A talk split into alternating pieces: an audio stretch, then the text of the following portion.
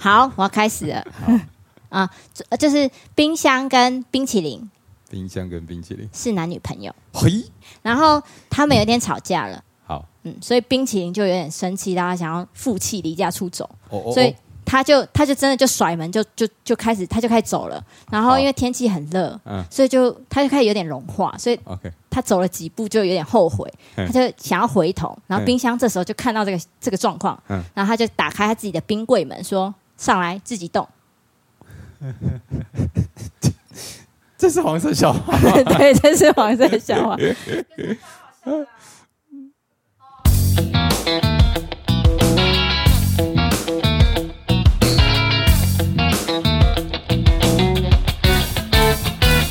欢迎收听零零八七。好啊，啊，你刚刚说剪是要把整段剪掉，是不是我会帮你剪接的，好像很精彩，啊，啊，我我比较不明白的是，这嘿一定要冰箱跟冰淇淋吗？哦，还有什么可能性？就就是就一般的男女朋友就可以了。可是就没有上来自己动啊，动啊，好了，动啊！没听懂哦。好了，欢迎大家收听零零八七的台湾街头艺人第一品牌 EP Twenty Two。Two。哦，今今天今天的来宾有在录音之前跟我们讲说，我们的妆肉都拖太长了，啊，对，所以我们现在来先给他一个适合 Twenty Two 的 drum roll，来 EP Twenty Two。Two。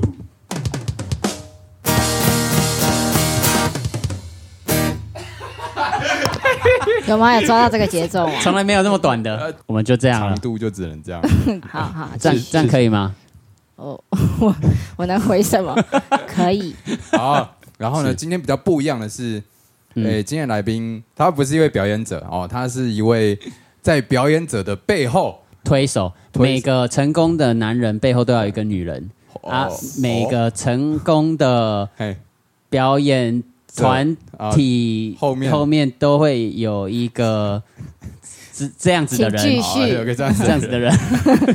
好了，那我们就请他自我介绍一下。呃，大家好，我是烧麦，好，好，尬爆，当初呢，我是在街头上哦遇到烧麦，然后我还记得那个是在信义区，我不知道你还有没有印象。有有有，当时候那个烧麦是在台湾街头艺术文化发展协会里面，然后做，哎，那时候有任职吗？就一直都是秘秘书书长长。哦，对，然后呢，算灵魂人物吧，对对对，所以他对街头的生态啊，也是相当的了解。了若指掌。我觉得表演类型的专业是真的就是专业，所以我比较像是那个把活动办好的那个人。身为表演者呢，对于办活动这件事情，其实可能有一点盲点。比方说，跟公部门你要对口，要注意一些什么事情，其实我们都不会经手，我们只会跟公关公司合作。嗯就是在表演后面的这些联络，就是靠像烧麦这样子的对，算是呃，这算行政人员嘛？通常大家都会称呼叫艺术行政，哦艺术行行政政，哇，对。听起来然后我还是比较喜欢秘书长这个抬头真的假的，有长这个对有长就不一样。可。能大家对协会很陌生啊，但是嗯。我觉得我们今天可能会很 focus 在一些街头作品实验室的的的东西，稍微讲解一下街头作品实验室呢，它就是想要把不一样的东西结合起来，让它在街头上可以呈现被表演出来。那实验室嘛，就是一个比较实验性质的，所以里面的演出呢，都是比较创新的。那这个活动呢，是由台湾街头艺术文化发展协会哦所主办的一个很重要的项目。那当初烧麦呢，也是推动这样一个项目的创始者之一。那那那为什么你会想要做这样子的事情？起心动念还是因为你看到很好的表演，嗯嗯，那个当下你会非常感动，然后哦你也会希望这个表演不论是在台湾，或者是它很长可以被发生的情况下，你就会希望有越来越多表演者，他都有这样的能力去做出这样的表演。哦，不只是提供一个平台，甚至是帮助一些其他也想成为这样子的表演者，有能力做出那样的表演。嗯，可是我真的觉得是相辅相成的，就是你要有平台，那你也要有表演者，他才会越来越进步，越来越好。但听起来就像是他自己有一个梦想，他看到了好看的表演，啊，然后他觉得说啊，在台湾也要在台湾也要有这样子，对我自己来说比较方便嘛。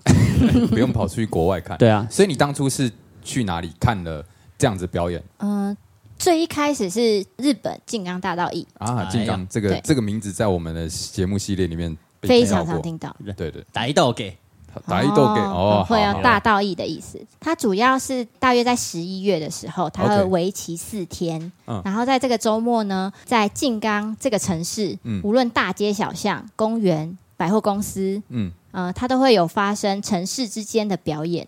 我很喜欢的感受是，你可能在熟悉的街景当中，可是你却这次发现了不同的惊喜。哦，哎啊，听起来城市改造对啊会不会是这种感觉？就是你你平常走路，比方说我每天都走那个吊桥啊，嗯走习惯，啊，突然旁边哎有人在跳舞，哇，然后或者挂在吊桥的那边，装神弄鬼，对，有点虽然有点恐怖，但是好像也蛮新奇的。还是这个东西你当时候为什么会去？因为听起来你应该是有目的的去看吧？嗯，就是要讲到大家一起去看这件事情，啊。就是我们好像是从二零一六还二零一七年的时候，啊。其实就开选，嗯。他之前就蛮常去其他国家去看完这些表演之后，然后他很积极的跟大家分享，嘿嘿嘿。然后在那一年，我们大家是组成一个 team，就是整个旅游团。对对旅游团三十几个人，很像带队一起、哦。一起出30几个人。国。嗯，太多了吧？主要是那个当下，这些人回来之后，还是蛮积极在讨论这件事情。然啊后一样是开炫他分享了，就是他在韩国，认识的一些表演者，他们是会互相的呃，算是观摩，然后互相讨论。然后他们嗯有类似组成了自己的小小团体，OK，然后他就跟我们分享说：“哎，那我们大台湾到底有没有机会？就是呃，我们可能有个基地，然后这个嗯基地里面，我可能比较擅长是魔术，嗯然后你可能比较擅长是道具。嗯那我当我不会做的时候，我是不是可以请教你？啊，那你在对技术或者是表演的内容，你有想要发展的话，我们是不是可以互相讨论？读书会，有点像想组一个专科学校，对，专科学校啊，学校吗？就是不是就是一个自救会，啊，也是啦。可是我觉得很有趣的地方是，嗯。嗯，像我去看这样子，好像一个很棒的活动，嗯嗯，我看完以后，我可能会感觉到的是，哇，这个活动很好看，然后很很精彩，嗯。但是我可能不会想到说，哇，我可以产生这样子的事情，当时候其实还有一个心情，他是说，我们其实大家都是周末假日在表演嘛。对。那因为你也有工作，你也有工作，你们都在表演，同时你就看不到其他更好的啊，你没有办法互相观摩。OK 所以我们就是约了一天，在六月二十八号的时候，这个晚上是个平日，所以大家都街头艺人都有空的状态下，嗯。我们邀请一些我们觉得超屌的表演者嗯。表演给你看。嗯，然后，因为他的当下是，哎，我表演给这些也是在街头上面混这么久的人嘿，也许他会给我一些回馈意见。所以当时候是，诶，台下的人觉得是观摩，然后台上的人是，诶，希望可以邀请大家来给一些 feedback，、啊。我来实验，我来看看我的作品，你们的反馈是什么？OK，一开始你们就是一群同好，邀请了一些自己觉得很棒的表演者，然后表演，然后有点像互相切磋。嗯，那但是为什么后来会想说要扩展到找一些其他的导演啊，像是剧场的啊，或者是一些舞蹈其他的领域的人？呃，最主要的是在不断的扩展当中，也有因为呃，可能元庆他很积极的邀请一些。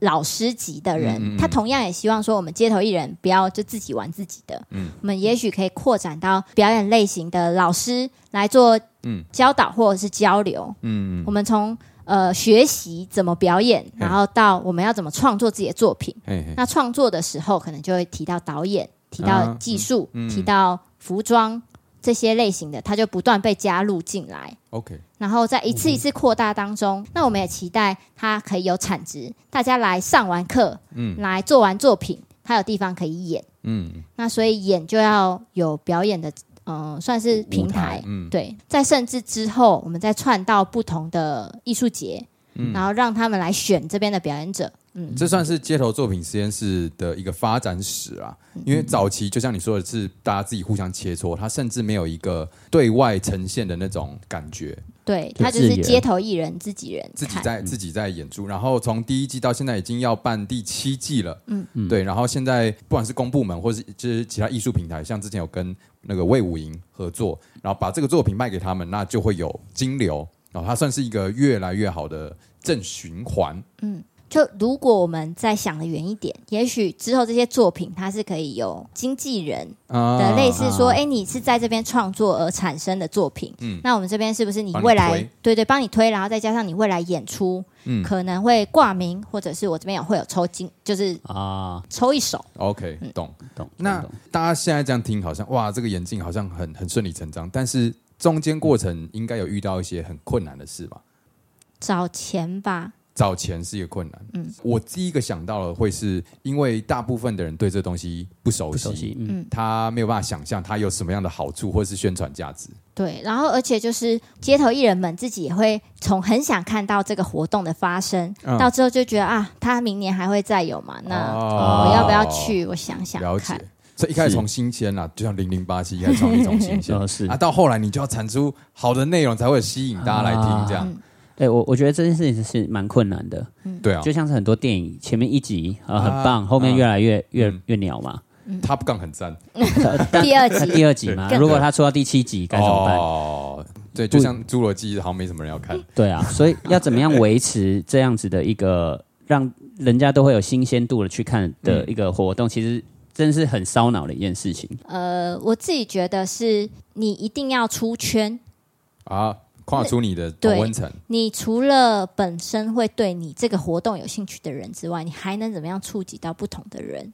然后哦甚至是他还不了解你这个活动的时候，他可能会有一些，假如说我搭配野餐，那野餐这件习这个习惯，可能就大家就比较熟悉的情况下，啊。也许就是、哦、我就也许这个这个乘法就是、嗯。呃街头艺人午餐呃野餐，啊。是不是？嗯，瞬间提了一个很不错的一个概念呢。哎、他刚提出的这个概念，我想到的是每一次每一次的不断的向外扩张。对，那可是这样子的话，对于最原本的啊，你流失了本来的初衷，对，因为最原本的那一群人才是最想要发展的那一群人嘛，所以呃，现在对于街头表演者来说，呃，他们想要看到的东西可能就没有那么多了。但反而，比如说，我就拉了很多呃家庭，或者是像刚刚说野餐，或者反正各种各行各业来。嗯，可是我还是觉得你要去思考街头作品实验室成立的目的是什么。那嗯最主要当然是希望街头艺人可以创作出更好的作品。嗯然后第二个就是这些创作出来的作品，它可以被更多人看到，或者是它可以被买单。嗯，在这个初衷底下，我们看的人不论是谁，他其实都还是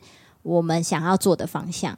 就像是你在创作的时候，自己开心很重要，但是迎合市场也是生存下来的必要条件啦。所以我觉得是表演者跟呃幕后的行政人员，他们观点会有一点不同。啊、他们就是行政人员，就是要结合演出跟实际执行嘛。是那、你要执行，就是要有人买单，就是要有人给你钱，现实面。Y E S，哦我还蛮认同的，因为我会觉得艺术家他可能有自己想要创作的想法，嗯，但是我们的做法就是，无论你再想的天马行空，做不到的就没有，就是就就做不到就是零。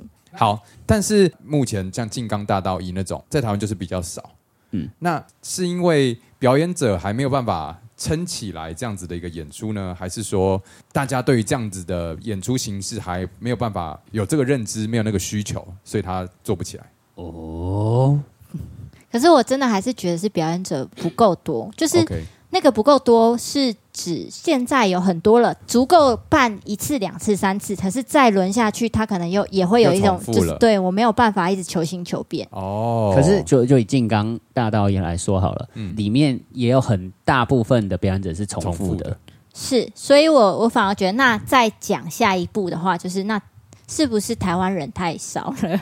就是你哦观众数不够多，那他也可能觉得哦，我就看过了。哦，但是很多人会二刷、三刷，同对不演唱会或什么的。所以这样子又会回到另外一个，我觉得嗯。会不会是表演者本身的东西。东西不够让人家觉得说我要二刷三刷？哦，可是我觉得也有越来越多的表演，呃，就是这种类型的会想要邀请街头艺人一起来做展演，然后一起合作。比方说那个桃园是地景嘛，地景 OK 然后台南是那个灯节，月经港啊，月经港，对月经港灯节，对，所以其实一直都有越来越多的嗯不同类型的节日，啊会希望说，哎、我们也因为有街头艺人的表演，大家除了来欣赏这些东西之外，他还可以看表演。我觉得这也是很好的合作的模式。但我觉得或许有一天，是不是大家来这个地方就是为了要看街头艺人的表演而形成的一个 party？我但我觉得有一个可能是街头现在的街头艺人还没有做出自己的品牌，啊，对，就是作品嘛。因为像像那些乐团，他们可能会有自己很成名作品，是大家就想要听原唱唱那首歌。但是这个作品属于某一位街头艺人，大家这个观念其实还是比较薄弱的。嗯你可以说的随便说出大家的 IP 嘛，然后他的特色是什么？你说谢钟林吗？对，小瓜胎头跟眼镜，小瓜胎，小我说小瓜胎头眼镜跟你有十年一如一日吗？这个小瓜呆哎呦呃，这个发型蛮久了、对啊，对啊，对啊，蛮久了。我蛮久了，第一眼看到他就这个样，就是长这。样子。然后哦还有一个胸肌，哦，他又不会露出他他会来。他会变大，你说他他特色越来越明他他他会显，随随时间的忙碌或者忙碌。忙碌不忙碌变大或变小。说什么？那你再换你说八旗的，八旗就是他的筒子啊啊，然后它的那个也有一个地方会随着时间 变大。什么东西？什么东西？请你告诉我。他打筒子，就是在台湾就是比较特别的。那那变大变小是什么？你一定要问这么明白就对了变。大变小，就是因为我有一些那个鸡啦，我有大只的、小只跟中哦只。它没有变大或变小，它就是一样大跟一样小。就是就是有些观众在互动的时候，他大的握不住，我就会拿小只的给他，哦就变大变小。好了，反正反正 八级的 icon 就是他的筒子嘛，因为这个在台湾就是比较少见。啊，至于他打什么节奏、演什么东西，我觉得，没人 care。我觉得，我觉得其实他的 icon 算是蛮明显的。但听了这些东西以后，呃，音乐节办起来，因为有很多听团仔想要听知名的，然后有 IP 的、的乐团嘛。是那目前列得出台湾有哪些是有 IP，就是譬如说知名的吗？你说街头艺人吗？对，不然一人举一个嘛。那就让来宾先嘛，女士优先。你讲徐开炫啊。哦，哦，马里欧，你说马里欧这三个字，也许就大家就会有一个印象。那你呢？我会讲胡启志，胡启志哦。嗯，那对我来说，我该讲什么呢？八旗先生啊，哎、我我倒觉得现在倒立小安也是，也是一个，就是尤其是他的外形，其实会吸引到很多的、年轻女性对，就是不同，嗯就是有他有他自己的客群。啊，我觉得，我觉得，因为像我们刚刚讲的这些人，至少在街头的这个圈子、表演者的圈子有在关注的人，他们是蛮有名的，就是大部分都会知道。但是这个圈子以外的，可能比较少知道。然后，就像是刚刚其实前面烧麦有讲说，我们要怎么样去触及到圈外圈圈外的人。就是怎么样推广更多，那才是重点。所以就又回到有点像是一个循环。那你要怎么把它做大？那你就是你可能要稍微迎合一下市场，有一些特征，你必须要让大家能够接受。这样。我觉得重点反而就是什么样才是理想的街头艺人。有没有可以举出一个你 Yes 可以一看再看的表演者？呃这个是 The name 称赞哦，你这个可以讲，就是愿意让你一看再看的。嗯，嗯、最喜欢的表演者，从过往至今都是池田洋介。池田洋介。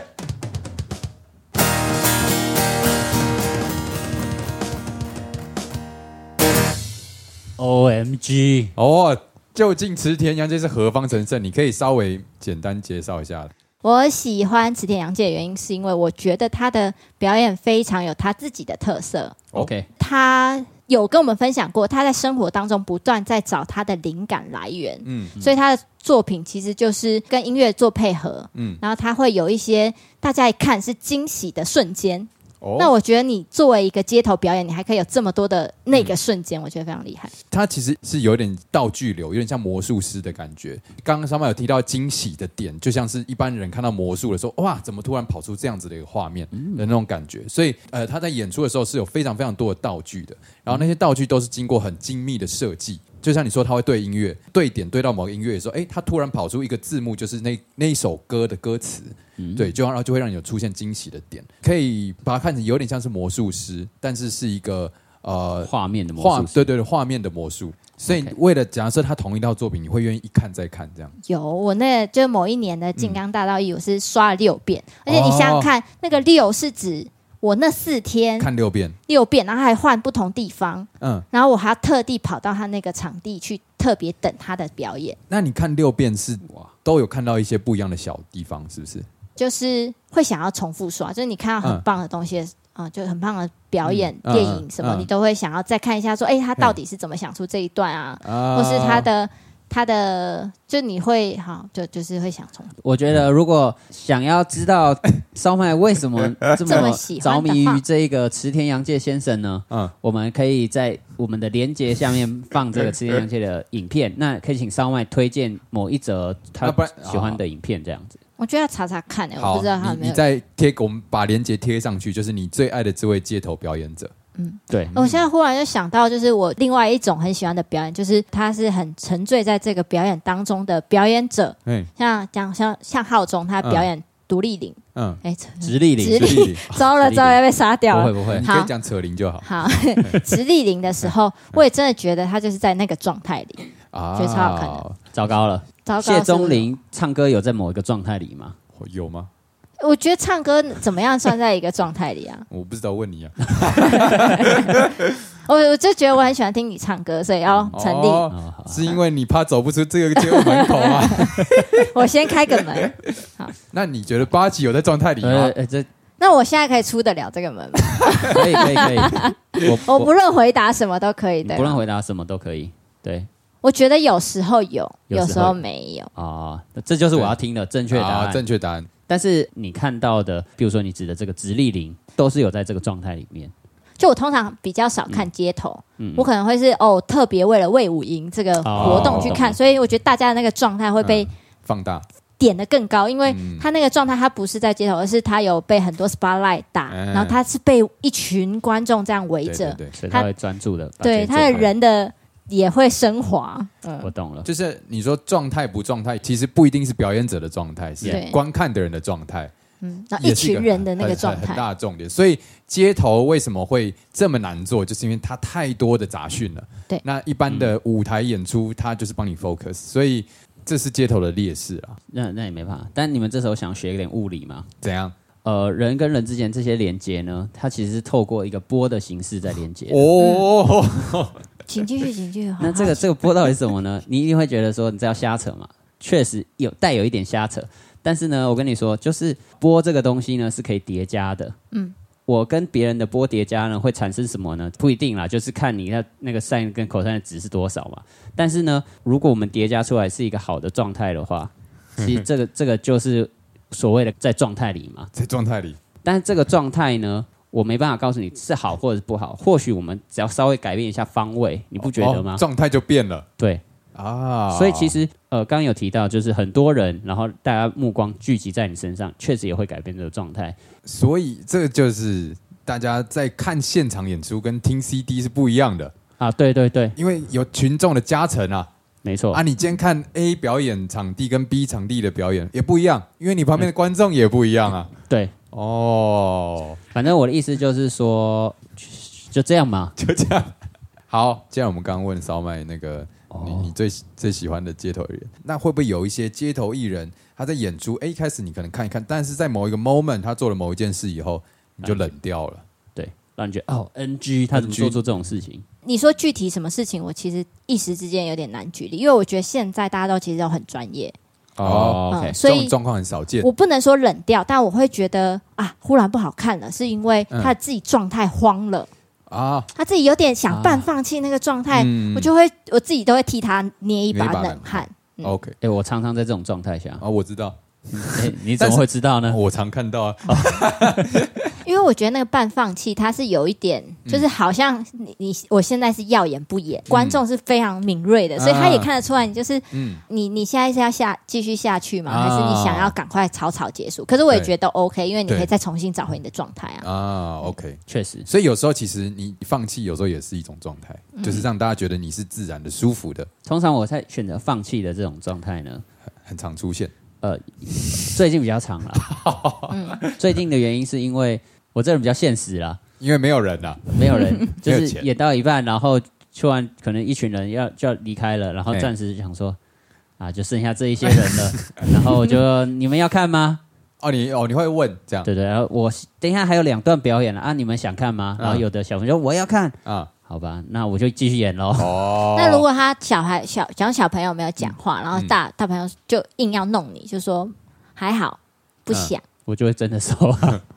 对啊，哦。我觉得，我觉得这就是属于他自己个人的状态，就是 off show 的时候也很有戏，就是也有一个、也有一个莫名其妙的状态，这样。你这样在称赞他，的是啊，是啊，是啊，这是在称赞啊，对啊，所以我没有生气啊。这就是因为这就是他在零零八七里面的状态，这样、哦就之类的啦。好，好爱怎样就怎样。那好，我们最后呢，还是要请烧麦一样要分享一句话给我们听众，这个是我们的传统，来吧。我我最近蛮喜欢那句话，就是外在世界是你内在世界的投射。外在世界就是你内在世界的投射。哦，哎，怎样？那你想探究这句话什么意思吗？我完全没有。我们现在就来进行这首歌，因为这这句话，我觉得嘿，懂的人就是懂哦，啊，不懂的人怎么样？你是属于懂的还是不懂的？我还不明白。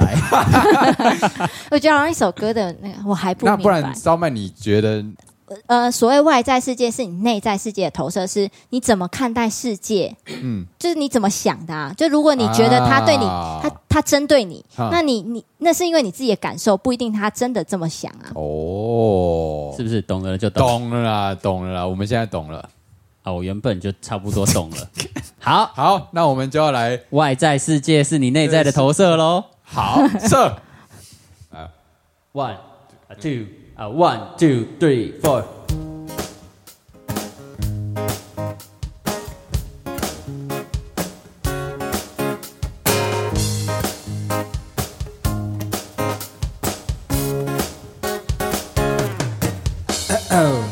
你现在收听的是零零八七，今天来了一位来宾，他叫做烧麦，听起来很好吃，看起来，这我不好说。他有一句话要跟大家说，这句话叫做“外在的世界就是内在的投射”。投射我投射，外在的世界是什么？我很喜欢，但是我到底要怎么射？啊，让我们现在来请烧麦来来来来来唱两句。不吃他吃吃不卡吃，再来一次吧。不吃卡吃吃不卡吃。不吃卡子，吃不卡子，哎，不吃卡子，吃不卡子，耶耶！到底为什么他会唱这句？我想他应该是因为他真的，他真的词穷了。投射，投射，不止卡子，吃不卡子，投射，投射，投到什么地方？二，投射。啊，今天这位来宾是我们第一位非表演者的来宾，哎，他今天说了很多大家不知道的东西，可能你知道的东西他不知道，但是他知道的东西你也有可能全部都知道。不卡子，知不卡子，刚刚他这样子说。卡子，滋补卡子，等等换他说，让我再说最后一次。不止卡子，滋补卡子。接下来下一句换烧麦说。不吃卡子吃不卡吃，不吃卡子吃不卡吃。要几次啊？都可以啊。那你想要几次？我想要再来一次，这种问题我第一次听到，而且 从他嘴里说出来，我有点害羞。还要这是正常的吗？我想这是正常的，毕竟我可是一个钢铁直男。不止卡子，是不卡子。啊，先照听，我想要再一次。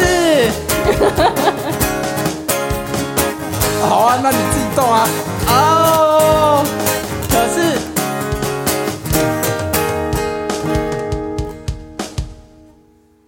什么？啊，烧麦，我们现在这里有三个人，可以你帮我说完最后一句我想要对钟灵说的那句话吗？哪一句啊？耶！